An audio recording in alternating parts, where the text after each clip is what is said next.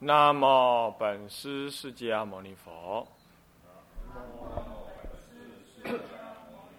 南无本师释迦牟尼佛。南无本师释迦牟尼佛。无上甚深微妙法。无上甚深微妙法。百千万劫难遭遇。百千万劫难遭遇。我今见闻得受持。我今见闻得受持。愿解如来真实义。愿解如来真实义。各位法师、各位教授，大家晚安。嗯，好好，请放着。好，我们现在呢，继续呢，看这个啊序文的第第十四页哈。我们打算就是边看序文边看那个内文，这样大家彼此才比较容易了解啊。那么呢，序文第十四页的那个第一段呢，第二段那里劝出。劝出劝修方便门中分三科，啊，我们上次就提到这一部分来啊。那么要以那个表呢，十三页那个表来看呢，也就是劝修方便呢，里头有个中瓜胡啊，上面写着说起信号要调伏三页披金净楷，那么也就是劝修忏法第一第一章，它总共有五章嘛。那么劝修忏法第一章，行前方便第二章，修行方法第三章。啊，那么呢就是前三章。啊，那么最后一章是正向分别。啊，那第四章最重要的是正正修忏仪，那么这里呢前三章刚好是劝修方便的部分啊，那么呢劝修方便部分呢这个文呢我们上次已经念过了。那现在就是来看看他那个正文里头到底就是什么样子。对照正文来看的话呢，那么刚好就是这个第一页开始了啊。这法华三昧忏仪辅行集注啊，随瓦官寺沙门次字楷啊，泽彩法华普贤观经集诸大圣经义传着法门流行后代啊。那么这个劝。这个集注本身是，那么呢，学员个人去把它做集注，那集注其实也没什么新意啊，就是参考一些参考资料给大家呢做参考这样子。大体上这个唱法我也没什么改变，不过就是把它规格化一些啊。该要看这部集注的话就很简单，就是那个标题字最大的那个标题字，就是将来内文真正要唱诵到的用字。那像这种，接下来第一，呃，劝修忏法第一旁边在如来灭后后五百岁，左二世中比丘比丘尼又不是优婆夷，诵大圣经者，举凡这一类的文呢，是智者大师自己亲自所做的注，啊，所做的注。那翻过来呢，呃，它就有一个集注，第三页就有一个集注，集注就是我们这部集注呢所。所放进去的，好是这样。那么他这个，那智者大师本身呢，他会对这个章本身有一些说明。说明完了之后，他自己还会有一点注，他会做注。他自己的说明是主要的内文，内文他用字呢，就是用在那个就用大一点。那么注解的字，我们会用在小一点啊。你比如说，嗯。看这个，嗯，第六页，啊，第六页啊，第六页，第六页有个注，有没有？它那个框框外面一个框框，里头写个注。那修行有二种，这个注还是智者大师的注。换句话说，智者大师在写法华三昧忏的时候，有三种意涵：一个是忏仪的本身的仪文内容，那个仪文内容有多大？是有多大呢？嗯。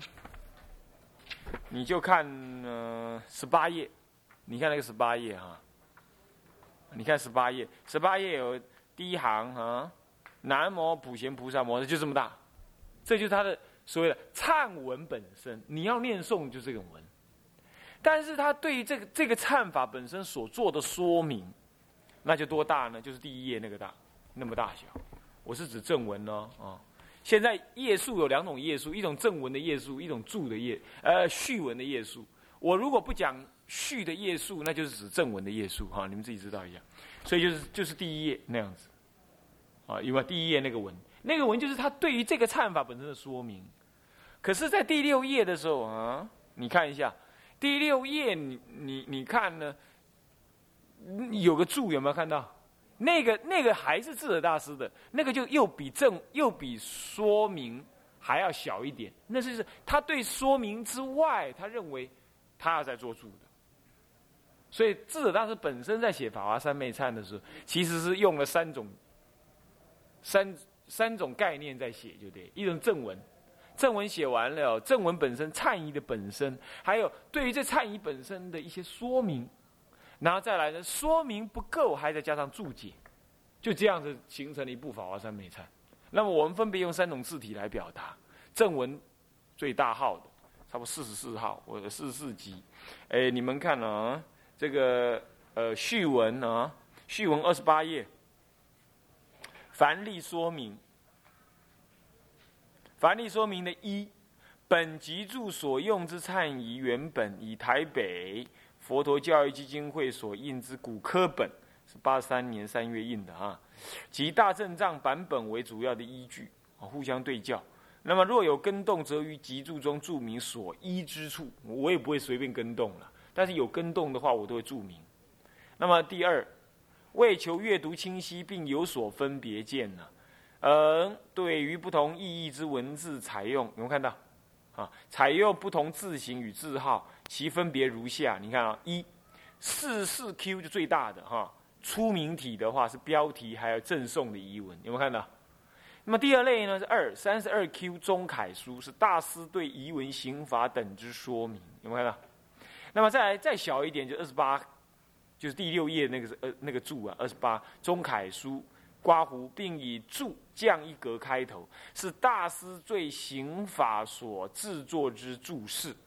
说明的话就是用三十二中楷，那么二十八中楷就是用注这样一个，会一定会有个注作开头。你只要看到这些的，反正就是智大师自己亲自写的。唯一不同的就是第四种是仿宋体，那就注解了。凡注解的文呢，就在那里头。好，这样你们会看了吧？那我想我如果对这部这部这部忏法呢？是在印刷方面有所贡献的话，就是来自两件事情。第一个就是我把它分大小、分字形了，让人很容易分清楚到底字大是说的是什么部分，讲的是什么部分，做注的是什么部分，你会很快分清楚。你要不信的话，你去你自己去看古科本好了，你简直不清楚它。等一下嘛，正文正文接着嘛，注文注文接着嘛，又是呃又是又是说明文，你你简你简直没办法拿来修。古人在这方面就比较不注重。那我把它分开来了，这第一个。那第二个就是说，把它做一些集注的方式。集注为什么要做集注？天台学法是要维修相应啊。那我们还修的不多，那我们说我们怎么去把它做什么太多的注解？我们也没办法，我们就以经注经，就用这种方式。这里头的注解都是以经文为主，或者论文为主。那么呢，有时候也不得不加上我个人的说明，但是都是都是很少人了，这样子。我想这集注的主要就是这样来的。古来呢是没有对这部书是没有这么处理的了，哦，没有人对他做集注，但是有什么有说明，像拜忏要旨，几乎是一段一段的重要说明，但是那是属于大纲式的说明。那么还有呢？这个嗯嗯，这补助仪，补助仪就是法华三昧忏的补助仪，是湛湛然大师造的。它确实是针对法华经忏仪的什么呢？的一个注释说明，确实是有啊。这补助仪在哪里呢？在序文的第三十页，序文第三十页啊，三十页第一行有个八。注仪有没有看到？也就是《法华三昧形式运想补注仪，那里头含那个略注仪，略注仪很短很短啊，几乎跟补注仪是是被补注仪所包含着的。这叫补助仪，就是针对法华三昧忏呢的仪式刑法呢，怕你有所不懂，那么呢，这个湛然大师再做一个补助，这是最早最早对法华三昧忏有明确注释的，是这部书。那么接着呢，接着呢就是什么呢？第二十九页，呃，不，那个序文二十九页，倒数第五第三行有个五，有没有？要旨有没有看到？那就是什么？修忏要旨，那是四明尊者，法治大师，宋呃北宋的人啊，法治大师他所造的嗯的要旨，那也是针对法华三昧忏，但是这次呢，他所造的就不是。针对每个每个刑法的一个补助说明，不是，他是就对那个刑法的整体概念做说明。那么，嗯，再来五旁边有个六，有个七，对不对？看到那个七叫做百录，就是国清百录。国清百录里头有一小部分是对于天台忏法的一些基本的说明。这是谁呢？这是天台五祖。张安大师，他所创，最主要《法华三昧忏》的注释呢，最主要是三部书。如果要把《国清百录》算进去的话，它是最最早的一部，但它很杂了，它是一小部分，算是特别解释《法华三昧忏》的部分，不能叫解释《法华三昧忏》，是解释天台忏法。因为你知道，张安大师就是天台大师的直传弟子，他直接亲近天台大师的，而且就是天台大师的。如果天台大师比喻做佛的话，他就等于阿难一样，所以说他就是对佛的，呃，对阿难、对天台大师的教法是贡献最大的，流传的贡献最大。他但是他写那个法，那个天台忏法的有关注释的说明呢，尤其是有关于法华三昧的忏法部分的说明，相当的简料，很少，但是他是最早的。那么接下来就是刚刚看的那个第三十页的那个补助仪。就湛然大师的那个补助仪是第二本，第三本就是第五注释第五，二十九页注释第五，啊，不倒数第三行那个五，那个五要旨修善要旨，这三部书里头是，尤其是后两部啊，这个湛然大师的跟四明尊者，那简直可以这么说了，如果你不看的话，对天台忏法华忏法，那你实在会损失很大。这样懂意思吧？这样懂意思吧？好，这样了解吧？你要对你你不看这两部书的话，你对天台忏法，你实在是损失很大。呃，不，呃，对天台忏法，那尤其对法华忏法损失非常大。这样懂意思吗？懂意思吧？那你是不是有点冲动，想要赶快去找来看？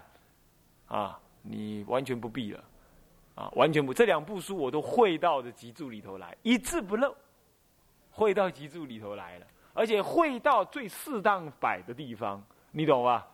你懂意思了吧？所以等到你在看集注的时候呢，你只要看到有要旨、摆录或者是啊辅那那个注仪、注仪这几个这几个注解的，你一定要很仔细看，你要很仔细啊，这样你就同时看了好几部书了。你要知道，这样懂意思吧？啊，我在编辑这本书的用就是整个做法大体就是这个意思，啊，那其他的就差不多这种意思补进去而已。好，这样了解吗？OK，我我这部这部书从头到尾写了一年，住了一年，但是我真怀疑啊，到底有谁会从头到尾看过一次？我看很难的，这这很，你不要看它薄薄的一本，它里头的内容是相当相当的多，因为好几部书，可以说五六部书合起来是挂在这里头的，哦，是这样子的。那么那个文又不容易，不容易很理解。但是真的要好好把它研究完了，你真的才修起这部论，修起这部就部这个法来也好，或者对中国传统的修行啊，哎呀，实在是怎么讲呢？实在是你有很大的注意就对了，帮助就对了。OK，那么这样大家都知道了哈，那这样我们就清楚。那么好了，那我我们在写这部书的时候，这样这部书整个的印刷方式、编排方式，大家就知道了吧？OK，那么现在就是我们现在就来开始，这个再怎么说也要把正文读一读嘛，对不对？是不是这样子啊？哦，你有拜没拜？我再说一遍，是十二月二十号嘛，你可以来拜啊。那么呢，那么呢，有拜没拜那还其次啊，你好歹把正文念一念嘛，是吧？不然上了一学期法华三昧忏，上了五遍十个小时，好歹那几个字都没念，那不行啊。那么呢，他的他有分五章，我已经说过了。但现在这是第一章，修劝修忏法。第一，下面你看，立刻有个编案，有没有看到？有没有看到？现在我看第一页，第一页，来第一页，第一页下面有个编案，有没有看到？OK，编案里头说是什么？原标题为什么？行法华忏法劝修第一，是吧？你弄那么长哦，有时候不太容易，容易掌握了。中国人好简，我也有这种习性。那么呢，我也把它好简，那我全部把它剪掉成四个字。哦，就劝修第一，但是呢，我们不能随便改。我这个人还是尊古，那怎么办呢？那又要保持这种容易领会的这种这种要义的，我就保持它的原文，但是用编案的方式保留在下面。以后的处理都是这样，好不好？啊，我只要有跟动它原文的部分，我绝对是什么呀？绝对是尊重原作者。那么呢，我说明我怎么改变它，啊。我想，我觉得我们有修没修是一回事，我们一定要谦虚一点啊，不要任意的改经文。你要此例一开啊，那以后的也可以改啊，他也可以自认为你既然自认为你比智者大师行，你可以改。那今后的人认为比你行，那是更理所当然的。那好了，一路改下去，那最后众生都完全看不到原味的东西，哦，所以我一向否认、否定，而且。绝对禁止你任意改经文，除非是明显的古字换金字，那就算了，是不是这样子啊？哦，呃，我觉得这个修道这种事情啊，是前前胜于后后。啊，那学术研究嘛，他认为后后一定要胜于前前，这也不一定的啊。但是呢，佛法这种修道这种事情，都是前前胜于后后。为什么？佛法已经讲了嘛，先正法，再相法，后来就末法嘛。是不是？他不是说先末法，再相法，再正法，所以一定是正法灭才灭相法，相法灭在在末法。我们现在是末法，怎么可要超越古人呢？不是我们画地自限，而是说要认清自己的能耐啊！这件事情上，我们先得要了解，所以我们不要做愚笨的事情。我们可以说古人没做的，他认为不需要做的啊，我们觉得现在有需要做，我们来做一做。但是不要怎么样，不要共高我慢的，觉得古人没什么。你看现在有这搞学术研究的，我上次我就跟啊刘教授没来，上次我就跟刘教授讲过，我说啊，这个我们如果真的要学佛，就不要先去搞那个什么学术，你先学好佛了，你搞学术你才知道怎么控制它。它像一条大库斯拉一样，你是控制不住它的，大恐龙一样，你控制不住它的。你你懂意思吗？而且呢，站在台上发表哈。难免跟名利相扯了，我们都是凡夫啊。然后呢，十五分钟你能够发表个什么东西嘛？我天天到外面讲经，二两个小时都不一定把一个道理讲清楚。你十五分钟能干什么呢？然后呢，讲评的人嘛，把你批一顿，然后呢，先包保，先先先把你捧个两句，然后就啊，也把你批一阵。其实你注意听他在那边批评你的，他不一定安着好心，是真的要来讨论学问。事实上，他常常是在表现，他也看很多书。你也不要小看他，有时候他是这种方式在那边，在那边在那边学术场合上面的，你表现一下，我表现一下。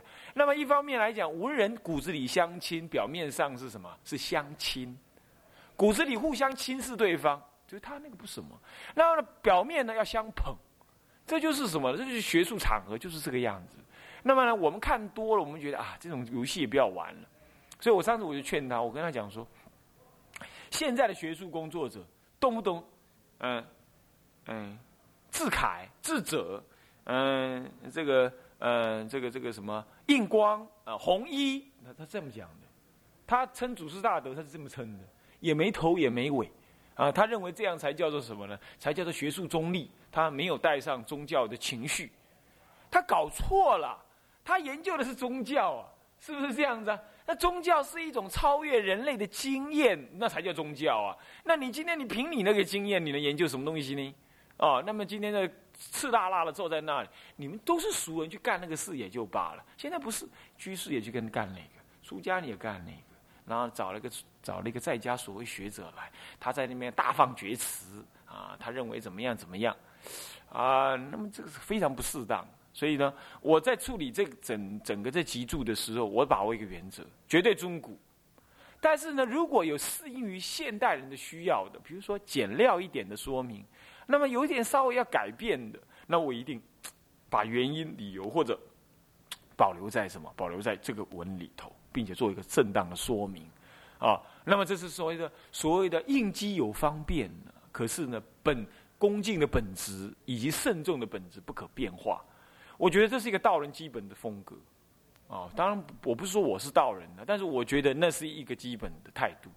好，我亲近过的长老，他们都是不容许他的追随、他的学习者呢任意的批评古德的，任意的批评古德，我任意的删改古人的想法或什么好，就不绝对不任意，不同意你这么做。我觉得这个并不是权威，这个是一种尊重什么？尊重修道专业。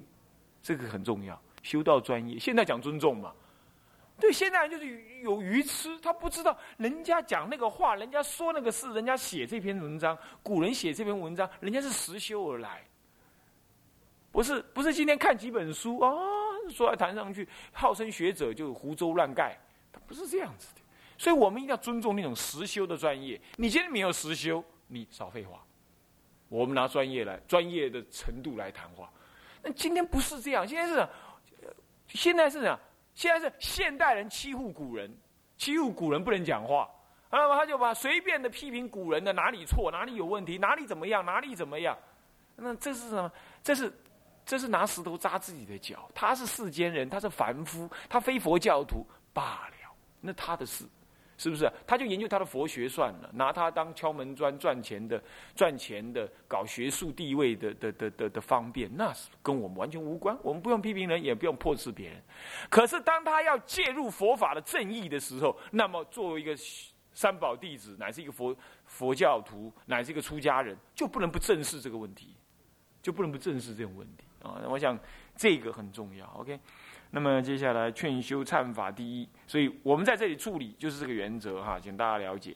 好，那么现在呢，我们大家来念这段文哈。如来灭后，后五百岁，左耳世中，比丘、比丘尼、优婆塞、优婆夷。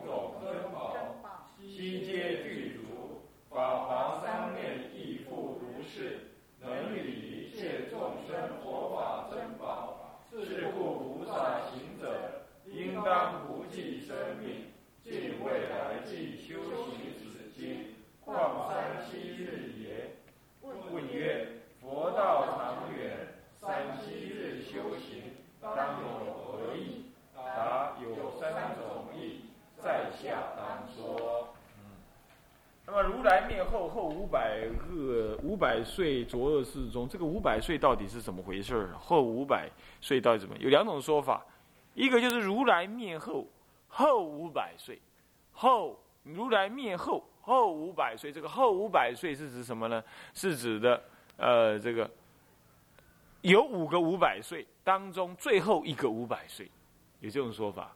那这样才五个五百岁，最后一个五百岁不过两千五百年嘛，是吧？那么，如果是指这样子的话，只有在那个时候，那个时候是浊恶世中。但是呢，有另外一个说法，这是道安法师，台湾道安法师，哎，道元哦，这个道元老法师他特别的说法，这是江淑慧医师啊，他看了这本书之后，他给我一个建议，他告诉我说，他在道元老法师的《金刚经》讲义里头看到，他认为那个说法可能也很好。他说，这个如果是说。第五个五百岁，这是依着什么经呢？这是依着大吉经说的啊。我们看注解，第三页第二个讲义有看有没有看到？